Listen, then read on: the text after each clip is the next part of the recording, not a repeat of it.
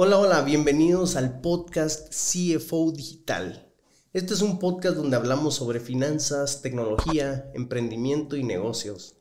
Este es un podcast donde estamos nosotros publicando un episodio semanal con personas que han sido disruptivas en los negocios en los que participan.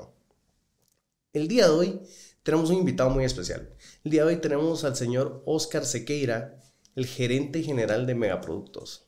Oscar, ¿cómo Buenos estás? días. Hola Pablo, mucho gusto. Qué, qué, qué gusto, Oscar. Qué, qué bueno que, que se logró.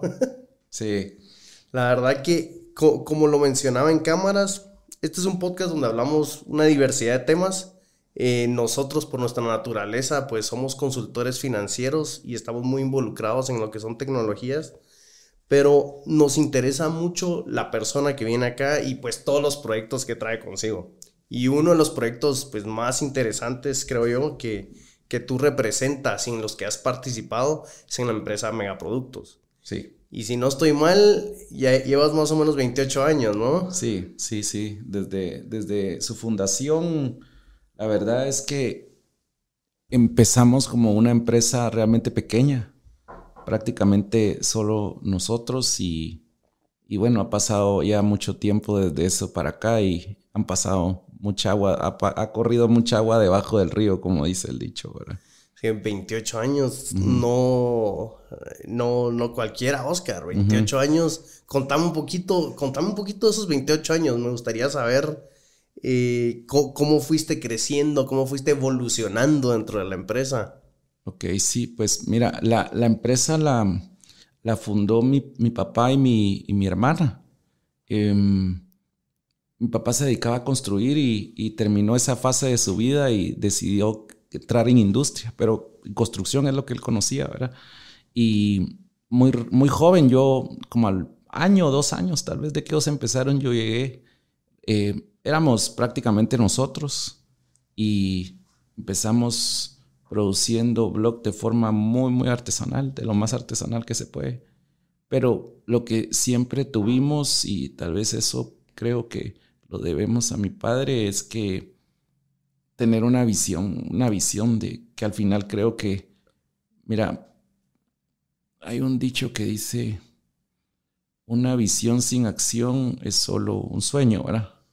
Pero una visión con acción, eso es imparable. Yo creo que eso es algo que te puedo decir que, que, que hemos tenido siempre, ¿verdad? Porque Sí. empezamos de cero y pues la empresa creció grandemente, ¿verdad? Me, me- gusta lo que dices, esta, esta visión muchas veces triste eh, cuando dicen, sabes, yo he escuchado un dicho cuando, o hablan de que en el cementerio saber ni cuántas ideas millonarias están enterradas y pues además de las personas, por supuesto, cuántas... ¿Cuántos negocios disruptores, cuántas, ne- cuántas ideas de impacto social están ahí enterradas? Y porque, como tú dices, se tuvo la visión, se tuvo la idea, pero nunca fue de la mano con una acción. Y muchas veces eh, cuesta, ¿no? Porque te- a veces te metes en este análisis, parálisis de, de tanta pensadera y poca y, y poca acción. po- no, no tomas no tomas el problema de los cuernos, como nos gusta decirlo. Me imagino que tú, pues, eres una persona de mucho actuar y eso es conformada por, por un equipo que te respalda, ¿no? Claro, sí, sí, la verdad es que sí, eh, como dicen, ¿verdad? Si quieres hacer algo solo no vas a llegar a muy lejos, ¿verdad? Y sí, un equipo de trabajo que te respalde es fundamental para, para lograr algo siempre, por supuesto. Sí, y tener, y tener esa química, porque hoy en día no solo es de, de decirle a las personas qué hacer después de, pues, de un análisis, sino que también saber comunicarlo, saber inspirarlo, ¿verdad? Porque muchas veces dicen, sí, mira, lo más, lo más problemático es, es el análisis, los pronósticos, las predicciones, pero yo difiero, yo creo que lo más difícil son las relaciones humanas. Sí, mira, yo creo que es una mezcla. Creo que una de las, digamos, virtudes más grandes que puede tener un líder es tener una capacidad de predicción, de poder predecir cuál es el camino a actuar, pero paralelamente debe tener un equipo que confíe en él y que, y que, y que lo respalde hacia esa visión. Creo que por ahí es donde se pueden lograr cosas importantes y, y, al final, pues pasas tanto tiempo en el trabajo y con las personas que, que, en algún momento se vuelven como tu familia, ¿verdad? Eso, y eso, eso, si hay confianza y hay pasión, hay compartidos valores que sumen, eso pues es poderoso, ¿verdad? Sí, yo, yo, yo, yo, creo lo mismo. Cuando creas esta intimidad con, con, tu equipo de trabajo y esa confianza en que, mira, hoy esto me pasó algo y necesito mm. de que me eches la mano y que estés ahí por mí. Porque el valor, tú, tú, mencionaste el valor, para mí el valor de la responsabilidad es, tan importante, el que si prometes algo, pues que lo entregues. Muchas veces las, las aptitudes, eh, las habilidades, pues se pueden enseñar, ¿no? Pero estos valores que traen de casa, de que saber que si él te dijo a las 7 va a estar a las 7, si él te dijo que iba a tratar de entregar, que iba a entregar este informe, que lo entregue, que si necesitas una mano en un proyecto, pues que te la den, eso enseñarlo está un poco más complejo. Mira, yo, yo a veces soy como muy pragmático y me gustan las cosas muy simples, pero me he dado cuenta de que pequeñas formas de pensar hace, hace, hacen la diferencia, ¿verdad? Hacen la diferencia totalmente. Y a mí, digamos, a, mí me... mi familia normalmente como que me hace chistes o algo de que yo agarro un pedacito y eso lo vuelvo todo, pero es la forma en que lo he hecho. Y en este caso, digamos, pensamientos como, por ejemplo, yo la vez pasada escuché que para un japonés, eh, si nos estamos comunicando, si yo te dije algo y tú no lo hiciste, el problema es tuyo. Pero un japonés no piensa así. Un japonés piensa que si yo te dije algo y tú no lo entendiste, yo como emisor soy responsable de que tú no lo entendiste. Y ese pequeño cambio de forma de ver las cosas es muy, muy importante. Tú hablabas de la, de la responsabilidad.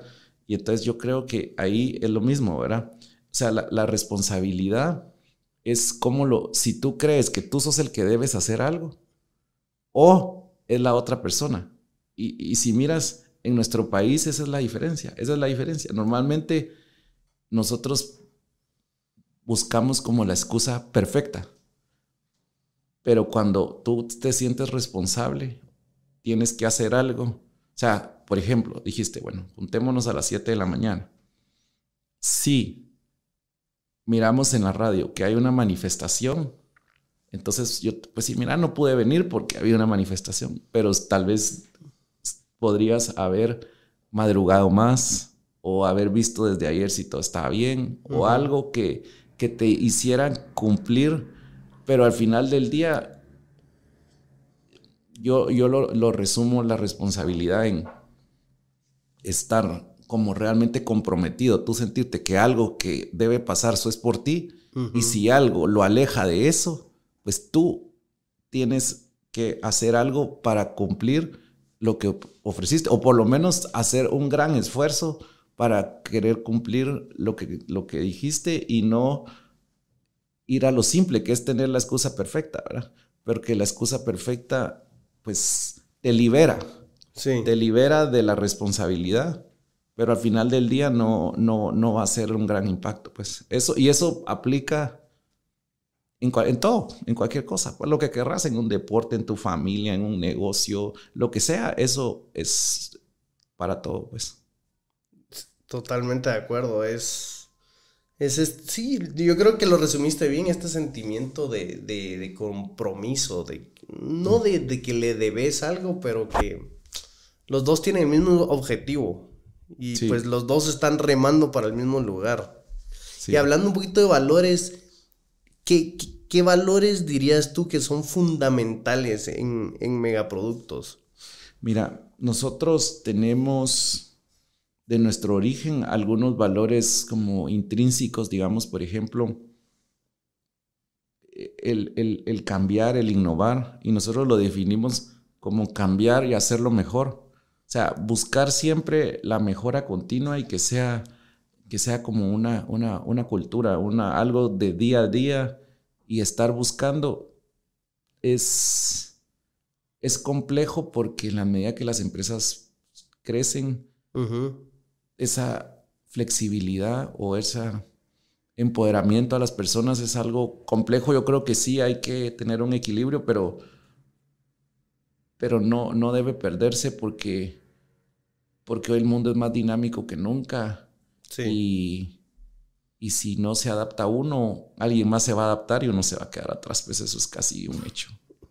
Totalmente. y, y mejoramos, innovamos no solo en la manera de actuar, sino que muchas veces con tecnología en los negocios, ¿no? Así es. Irse, ir, ir adaptando nuevos programas, nuevos sistemas, nuevas maneras de, de hacer las cosas más rápidas, más eficientes.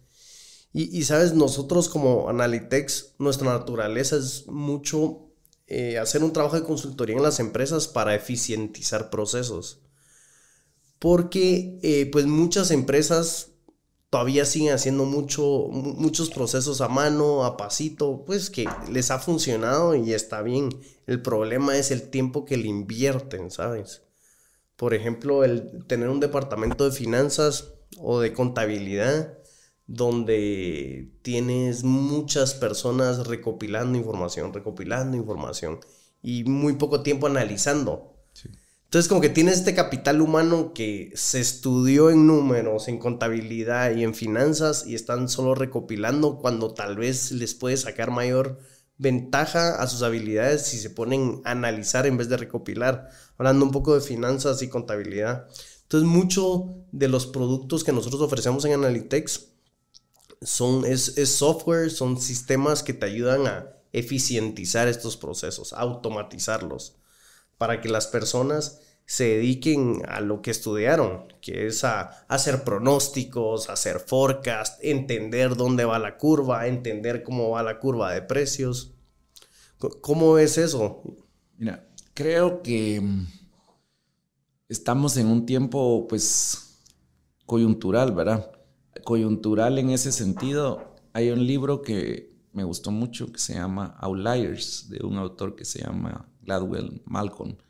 Eh, pero él decía que hay personas que nacieron en el momento exacto. O sea, él decía que, por ejemplo, Steve Jobs, Bill Gates, eh, este Facebook, si hubieran nacido cinco años antes o cinco años después, ellos no hubieran podido el tener el éxito que tuvieron. O sea, o sea, hay, y pone muchos ejemplos, ¿verdad? que, de, que hay momentos exactos para algo. Y ahorita es evidente que eso está pasando, ¿verdad? Se están transformando muchas de las comunicaciones, de las formas de hacer negocios. Ahorita están hablando ya mucho de esa inteligencia artificial. Lo que pasa es que es bien complejo y al final, digamos, yo siempre he creído, había un libro que que leí la vez pasada de Sam Walton, que decía que un principio en Walmart siempre fue, cuando él estuvo por lo menos, que la tecnología jamás era un fin. La tecnología era una herramienta para mejorar la productividad o los resultados de la compañía. Y yo eso siempre he creído. Entonces, a veces cuesta discernir entre si realmente estamos invirtiendo en tecnología solo como un fin o realmente nos está facilitando los procesos. Y yo creo que con ese enfoque se puede hacer muchísimo, ¿verdad? Y digamos, ahorita es un, es un poco complejo, como te digo. Por ejemplo, yo tengo la duda. Todos hablan de que, eh, todos dicen, quiero ser el Amazon de Guatemala. El Amazon de Guatemala, pero ya pasó un rato y no se siente el Amazon de Guatemala en nadie. Por supuesto, hay procesos que están pasando, ¿verdad? Por ejemplo, y la cultura, ¿verdad? O sea, yo he visto que la gente se siente más cómoda en Guatemala comprando en el marketplace de Facebook que en una plataforma digital, digamos.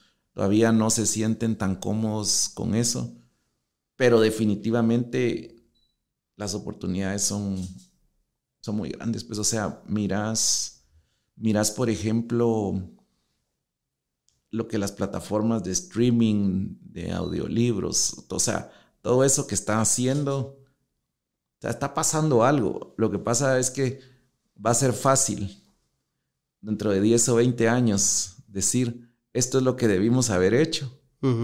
Pero hoy realmente, porque, porque al final los recursos son limitados. E, entonces, cuando hablas de, de, inversión en tecnología, no estás hablando muchas veces de poca cosa.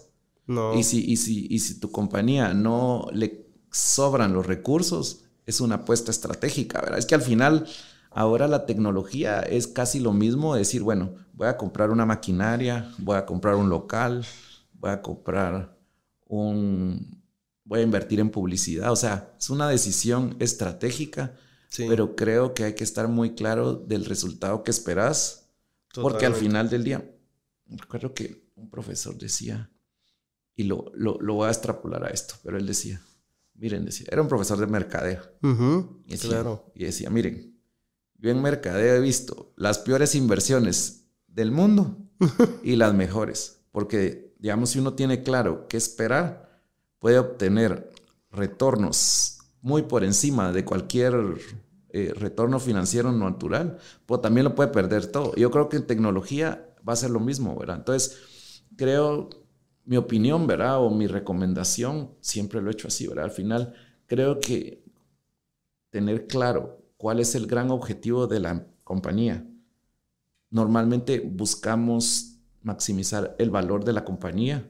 Sí. Entonces, tenemos que buscar que los proyectos de tecnología tengan como fin mejorar el valor de la compañía. Yo creo que ahí se alinean prioridades y entonces todo tiene sentido, ¿verdad? Y, y, sí, hay muchas empresas que han crecido de una forma exponencial, ¿verdad? Pero, pero creo que todavía estamos un poco en ese proceso y cuesta. Sí, sí he visto que a veces se invierte dinero, pasa un tiempo así como, no sé si ahí era, no sé si ahí Pero, pero definitivamente hay procesos muy lógicos de quitar papel, de quitar procesos, de simplificar más seguro que, que no, tiene, no debería tener duda, ¿verdad?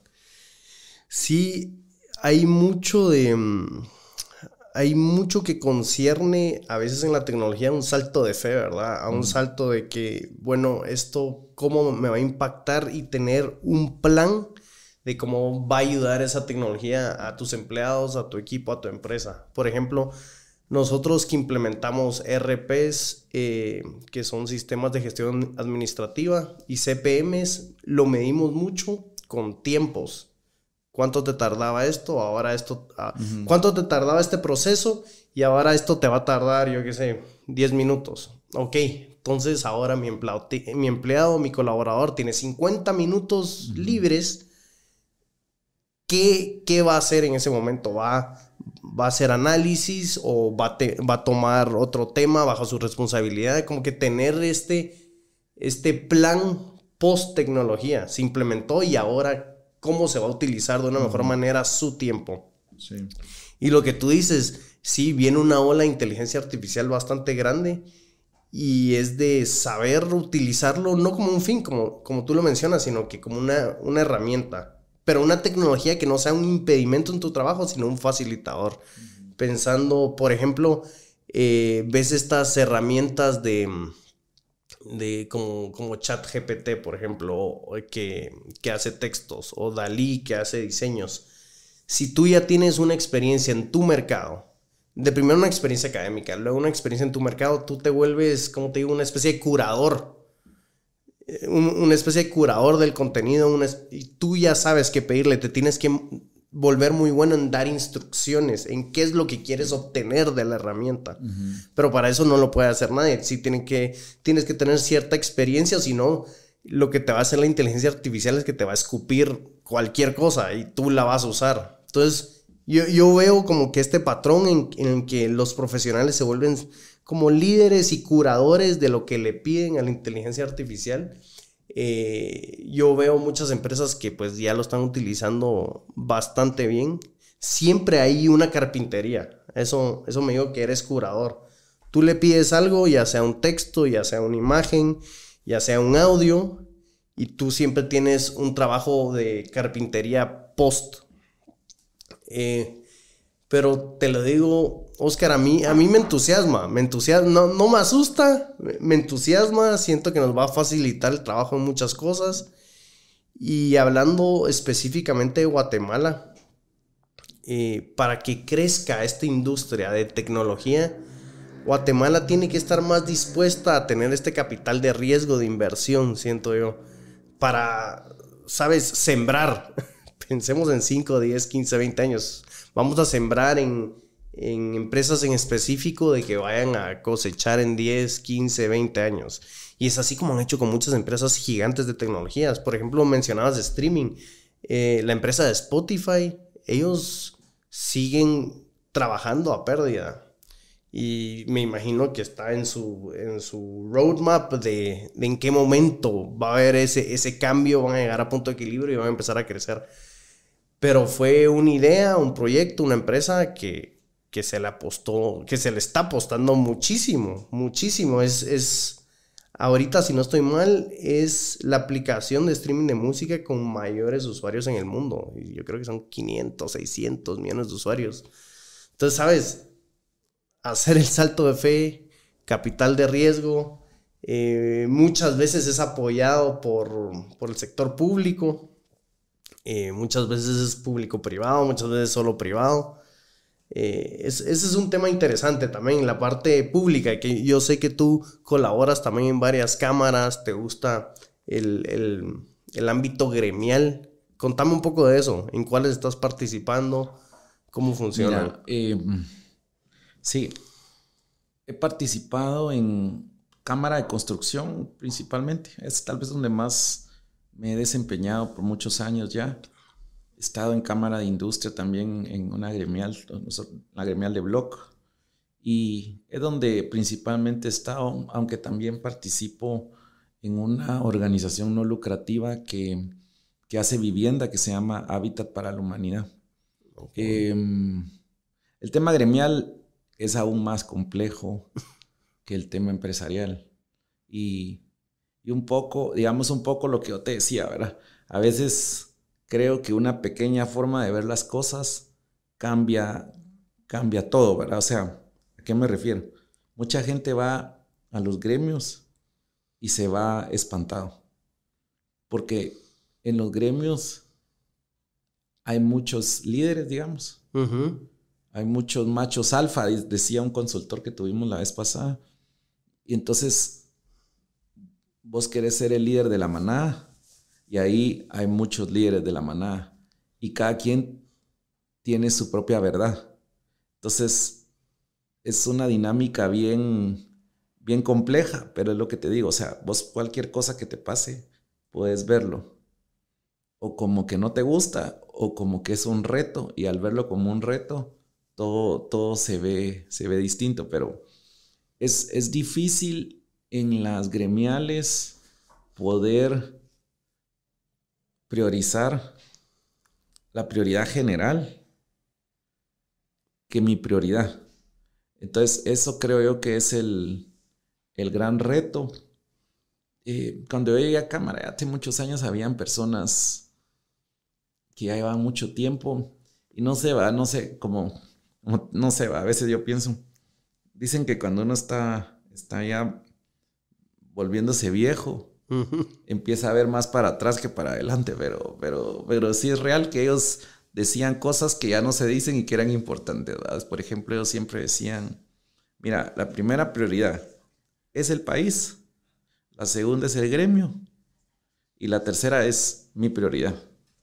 Pero cuando haces diferente, no funciona. Pero es muy normal que llegue alguien nuevo mañana y llegue con su prioridad y solo llega con, viendo el corto plazo. Entonces, al ver el corto plazo y al no ver el grupo, sino solo yo, se vuelve un conflicto para alguien que está queriendo ver a largo plazo y el grupo, que realmente debería ser el sentido de la gremial o las gremiales, ¿verdad? y, creo que, eh, bueno, en todo sentido, ¿verdad?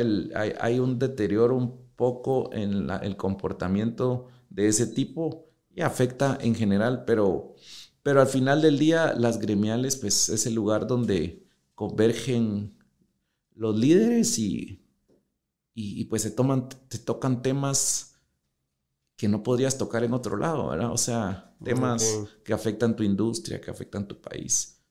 En, en Hábitat es impresionante lo que se puede impactar a las familias con, con vivienda en el país. Es, la verdad es, es, es impresionante. Yo, mira. Contame un poquito de Hábitat.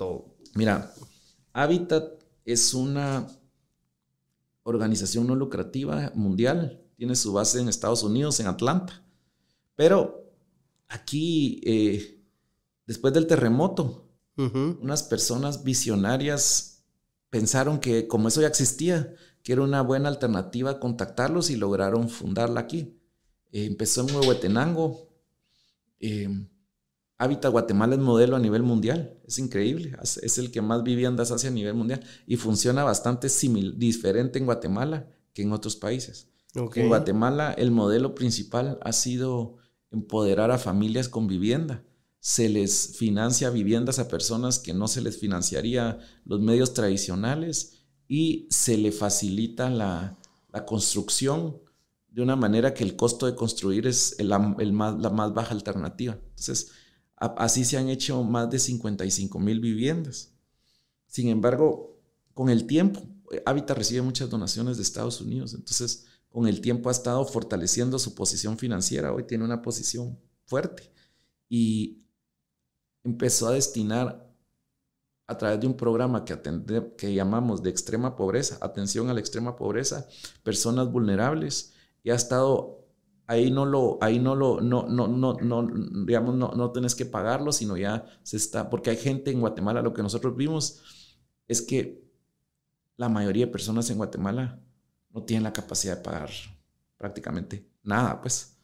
Entonces, si no haces algo, y, y, otra vez lo que hablábamos, ante la falta de realmente programas del gobierno que realmente lleguen de verdad a esos, y no sea algo electoral, digamos, hay muchas, mucha oportunidad. Entonces, hemos tenido este programa de atención a la extrema pobreza por muchos años.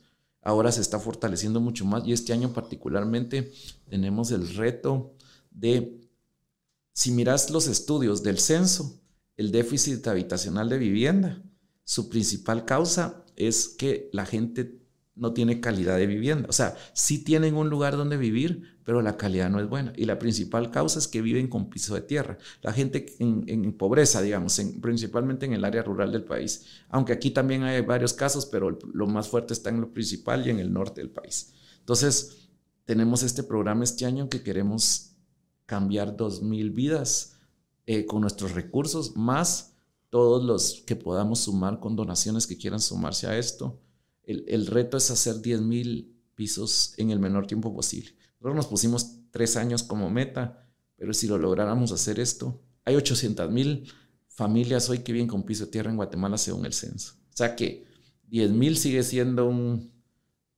granito de arena en el mar, pero... Sí, un pedazo. Pero, pero es algo, ¿verdad? Claro, es algo, claro, es algo, que sí. Es algo y es importante porque cuando Habitat haces voluntariado y haces las brigadas y vas a un lugar y ves, y, no, y no hay que ir tan lejos, o sea, a veces aquí a 20 kilómetros seguro hay varios pisos de tierra.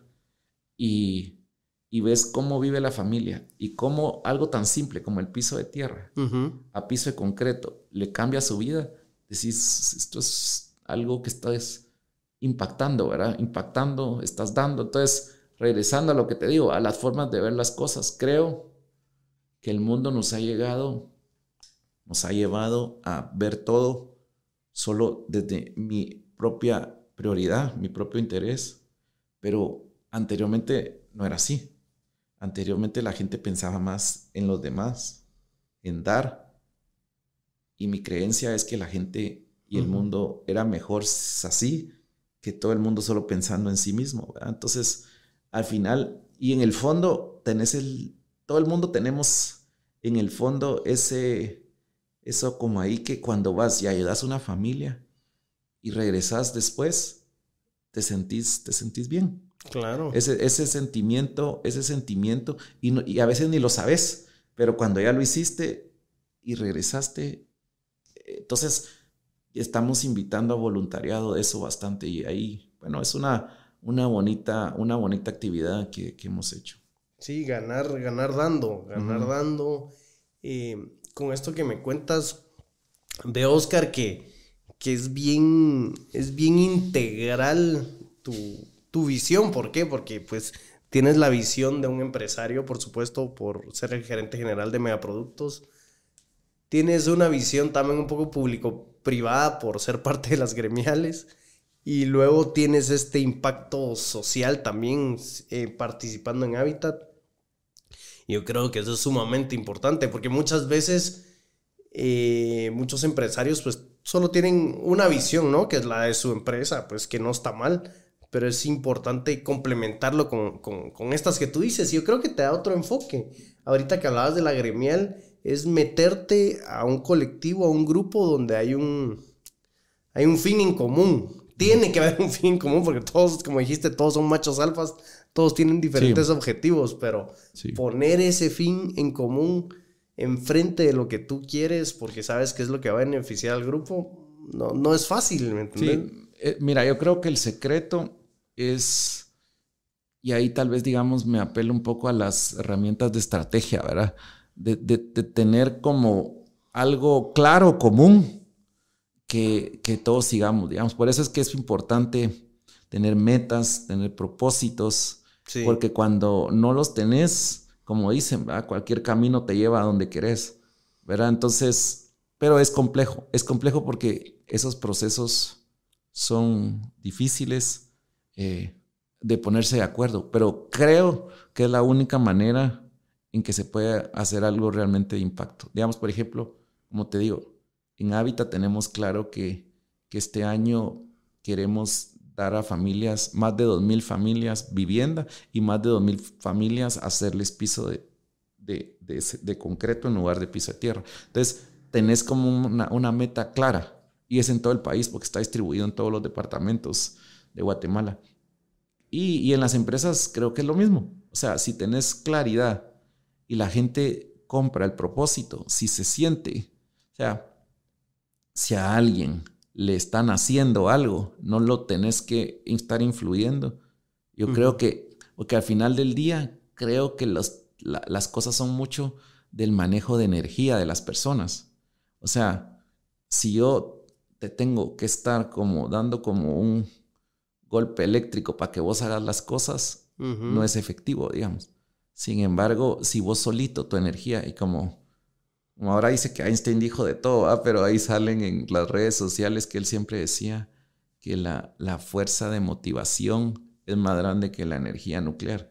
Yo creo que, que digamos, si te sale, si vos lo querés hacer, y muchas personas, un grupo grande lo quiere hacer, eso, eso tiene poder. Sí, estoy, estoy de acuerdo. Eh, la, la, motivación personal, la necesidad personal también es muy fuerte. Mira, a mí me llama la atención mucho algo que tú estás diciendo que me gustaría despertar la conciencia en todas las personas que nos están escuchando y que entiendan mejor ese término que tú estás hablando. Pasan, pasar de un piso de tierra a un piso de concreto y el impacto que tiene en las vidas de estas personas.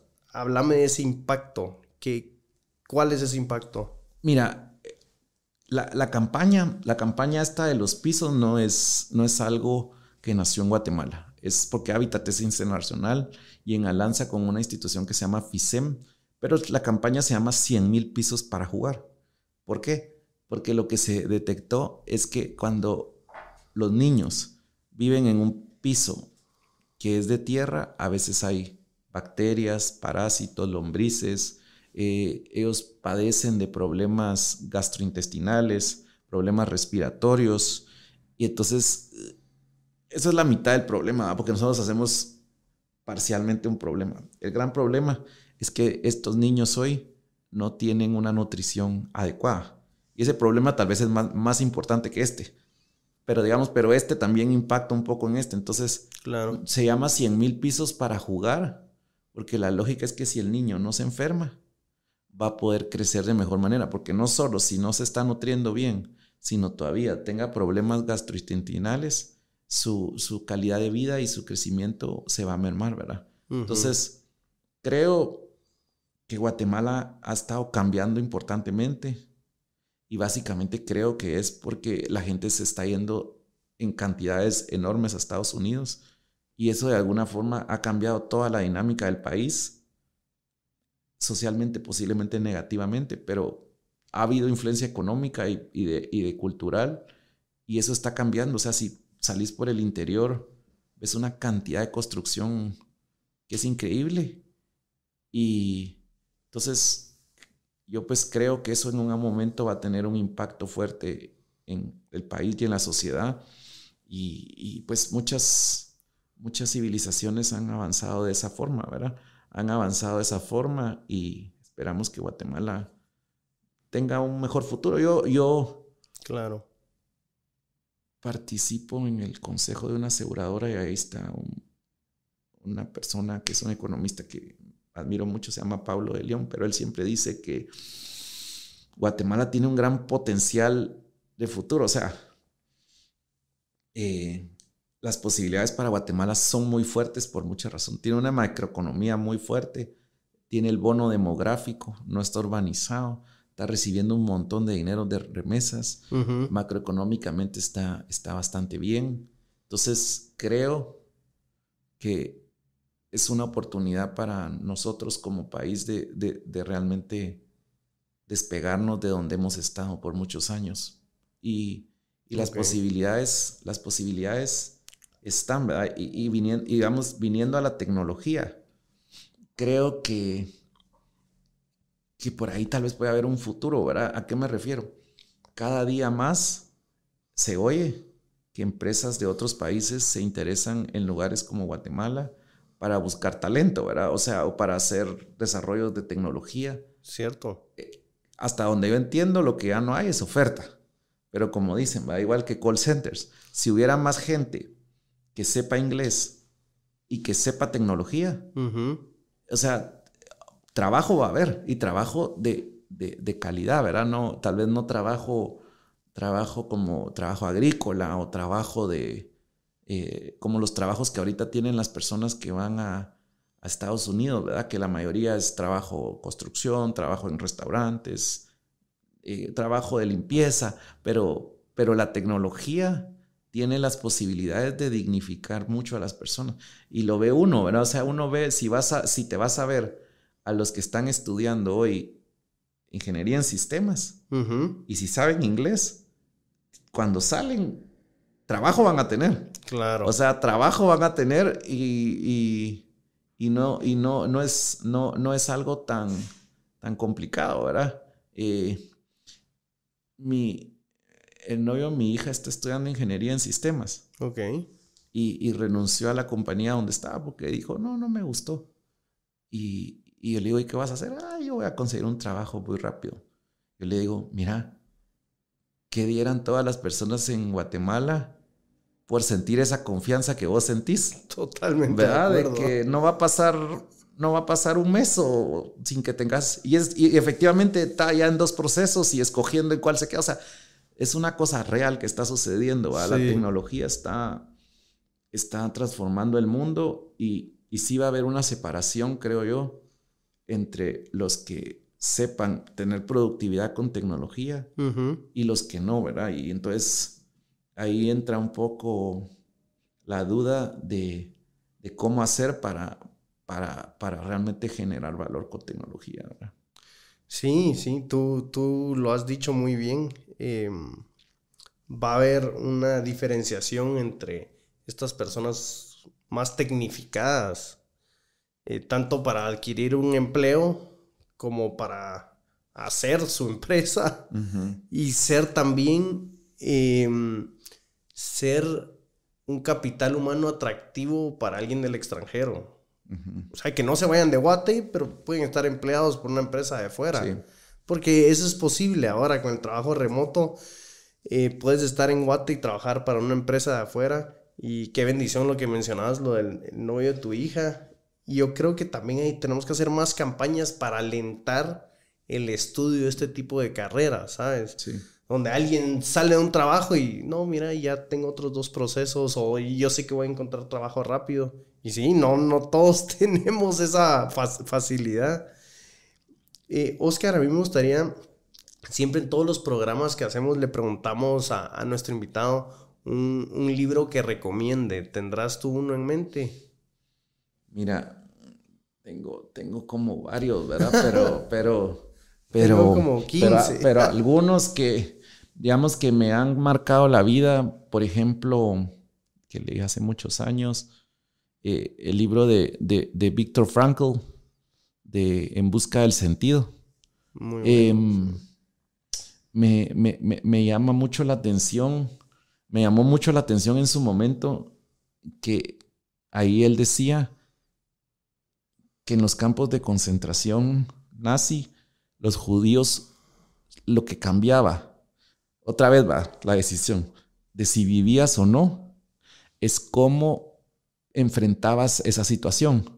Digamos, las personas que él decía que al final del día lograban desconectarse de todo ese martirio y podían reírse, podían ver lo que estaba pasando en el momento, podrían ver, pensar en el futuro.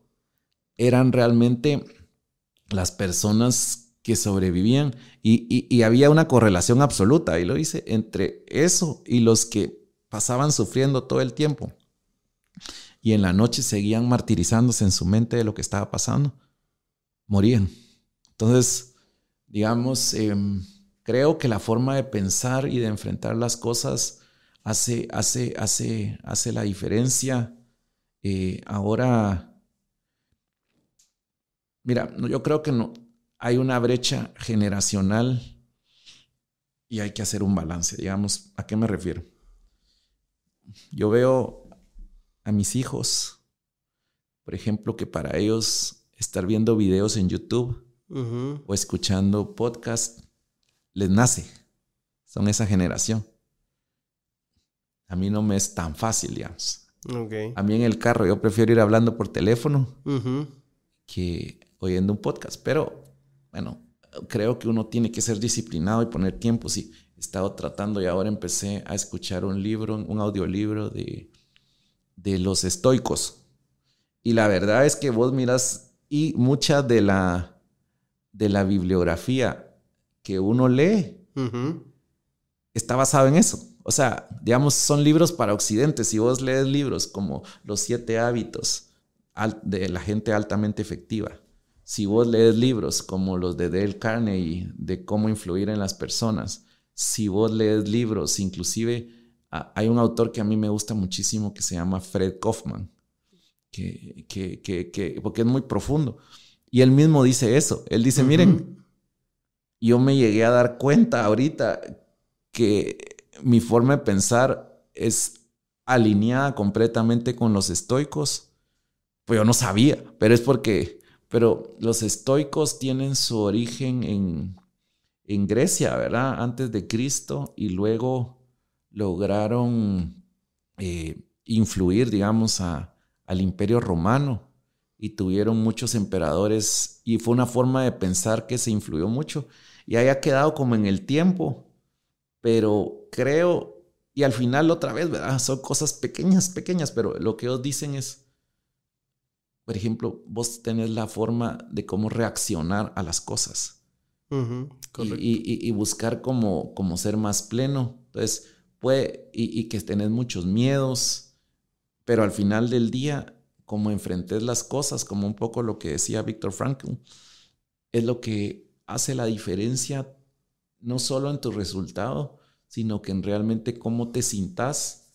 Y yo creo que que, un reto hoy en día para la sociedad es cómo nos sentimos, porque es evidente que nos sentimos peor, a pesar de tener más cosas o más herramientas disponibles que antes, ¿verdad? Entonces creo que, que, hay que regresar un poco a esos temas de, como te digo, del, del manejo de energía de las personas, de cómo se sienten, de si están convencidos, pero creo que el mundo nos ha cambiado, ¿verdad? O sea, tenemos incentivos permanentes, ¿verdad?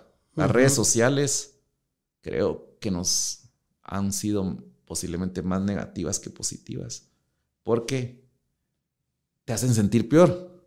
Entonces, si no logras que te hagan sentir mejor, yo no le miro sentido. Yo lo digo, o sea, se pueden usar bien, pero al final tienes que tener esa capacidad de, de poder como tener como especies de, de, detox, ¿verdad? O sea, no tenés que vivir con el, las redes sociales y que te estén permanentemente eh, desmotivando de que otro está haciendo algo mejor que yo o lo que sea, o, sino, sino te debe, al final yo creo que todos deberíamos buscar estar, estar mejor y crecer, ¿verdad? Pero...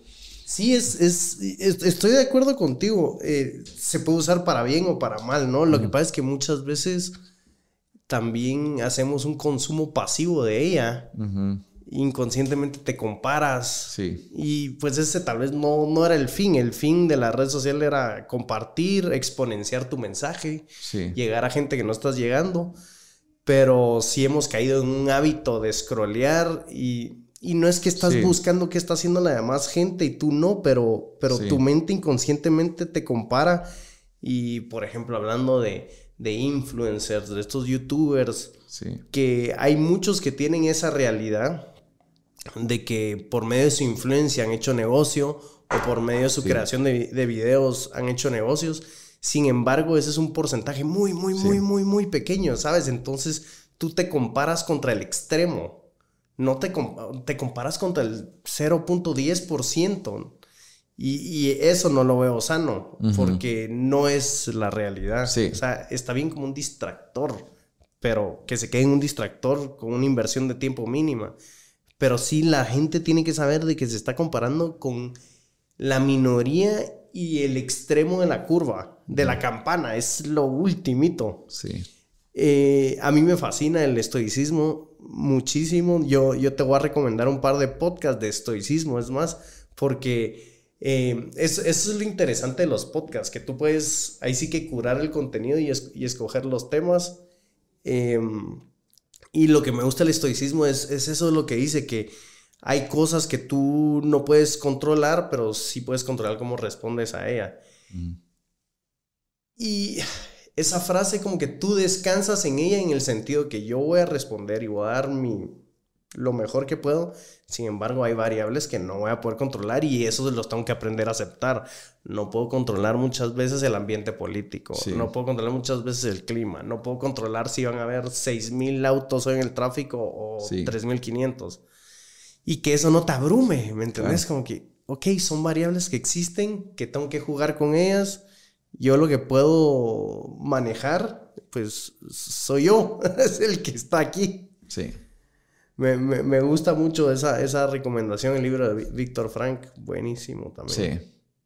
Y cuéntame, para ir terminando, también le preguntamos a los invitados alguna frase que tú pondrías en tu oficina o en tu lugar de despacho, eh, una frase que te inspire, una frase con la que estás personalmente, pues, unido. No sé si se te viene alguna a la mente. Mira, igual hay muchas, como te digo, porque soy de, cosas pequeñas y frases, pero, pero digamos, cosas que me han impactado mucho. Eh, el, discurso ese que dio Steve Jobs en la grabación de, Stanford, donde él dice que, que, que los puntos solo se pueden conectar para atrás.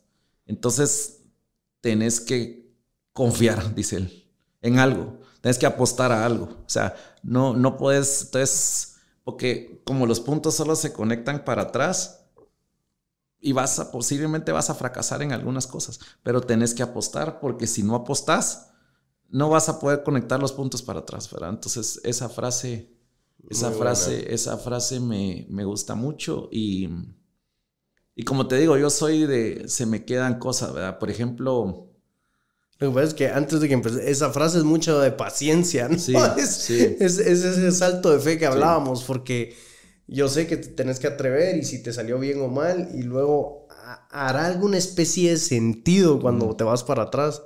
Sí. Pero eh, que esa frase permee en una persona. Sí. Ah, es de mucha visión, paciencia, perseverancia. Y yo creo que eso solo te lo da el tiempo, a los años. Sí. Mira, y otra, digamos, pero es de otro ámbito, ¿ah? que ya es un poco de años, pero me recuerdo que en, la, en, esta película de, de, Will Smith que se llama algo de la felicidad, creo. cuando, Él, cuando él le dice a su hijo, no dejes que nadie te diga que no lo puedes hacer, ni siquiera yo. Entonces, eso es algo que yo a mis hijos siempre les dije. Y creo que, que porque al final del día, creo que uno, su reto es como lograr, si querés tener liderazgo, es que las personas sean su propio persona. Y deben de ellos discernir lo que son sus prioridades y en el momento que algo no se alinee, debe haber libertad de poder separarse, ¿verdad? Y creo que en esos, en esos, en esos retos hay, hay mucho que hacer, ¿verdad? Creo que es, es, eh, la vez pasada estábamos en un seminario que estaba dando este, que, persona que yo admiro mucho que se llama Benjamín Sibulka. Y él, decía, mira, en las reuniones de estrategia o en las reuniones de creatividad, una cosita, una cosita cambia todo, decía él. Mira, si yo vengo y yo te, te pongo una idea en la mesa, pero es mía, vos no me vas a apoyar. Pero él decía, era claro que si hoy venía y decía, mire, yo tengo un fragmento de idea que necesito que complementemos como equipo. Eso cambia absolutamente. Y, mira, y es que al final, cuando empezás a leer muchos libros, eh, casi todos paran complementándose o siendo lo mismo, pues, porque eso es lo que, claro, yo lo, leí, lo escuché de él y luego leyendo un libro que se llama Growth Mindset, que me gusta mucho.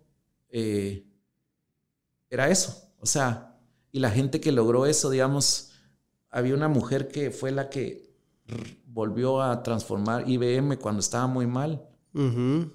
Y lo que hizo fue tan simple como eso, como dejar que las personas expandan su capacidad, su mente y que su aporte sea más importante, ¿verdad? Entonces, em, pero pues como te digo, de frases hay muchas y te podría decir más, pero hay un tiempo que hay que cumplir, ¿verdad?